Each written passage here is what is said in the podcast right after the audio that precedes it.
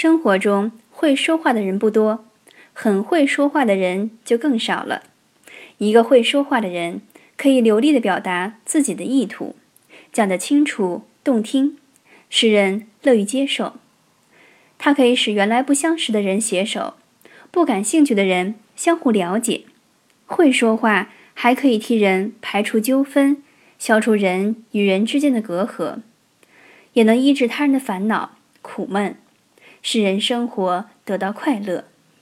俄罗斯有句谚语：“语言不是蜜，却可以粘住一切。”可见语言表达是有一定技巧的。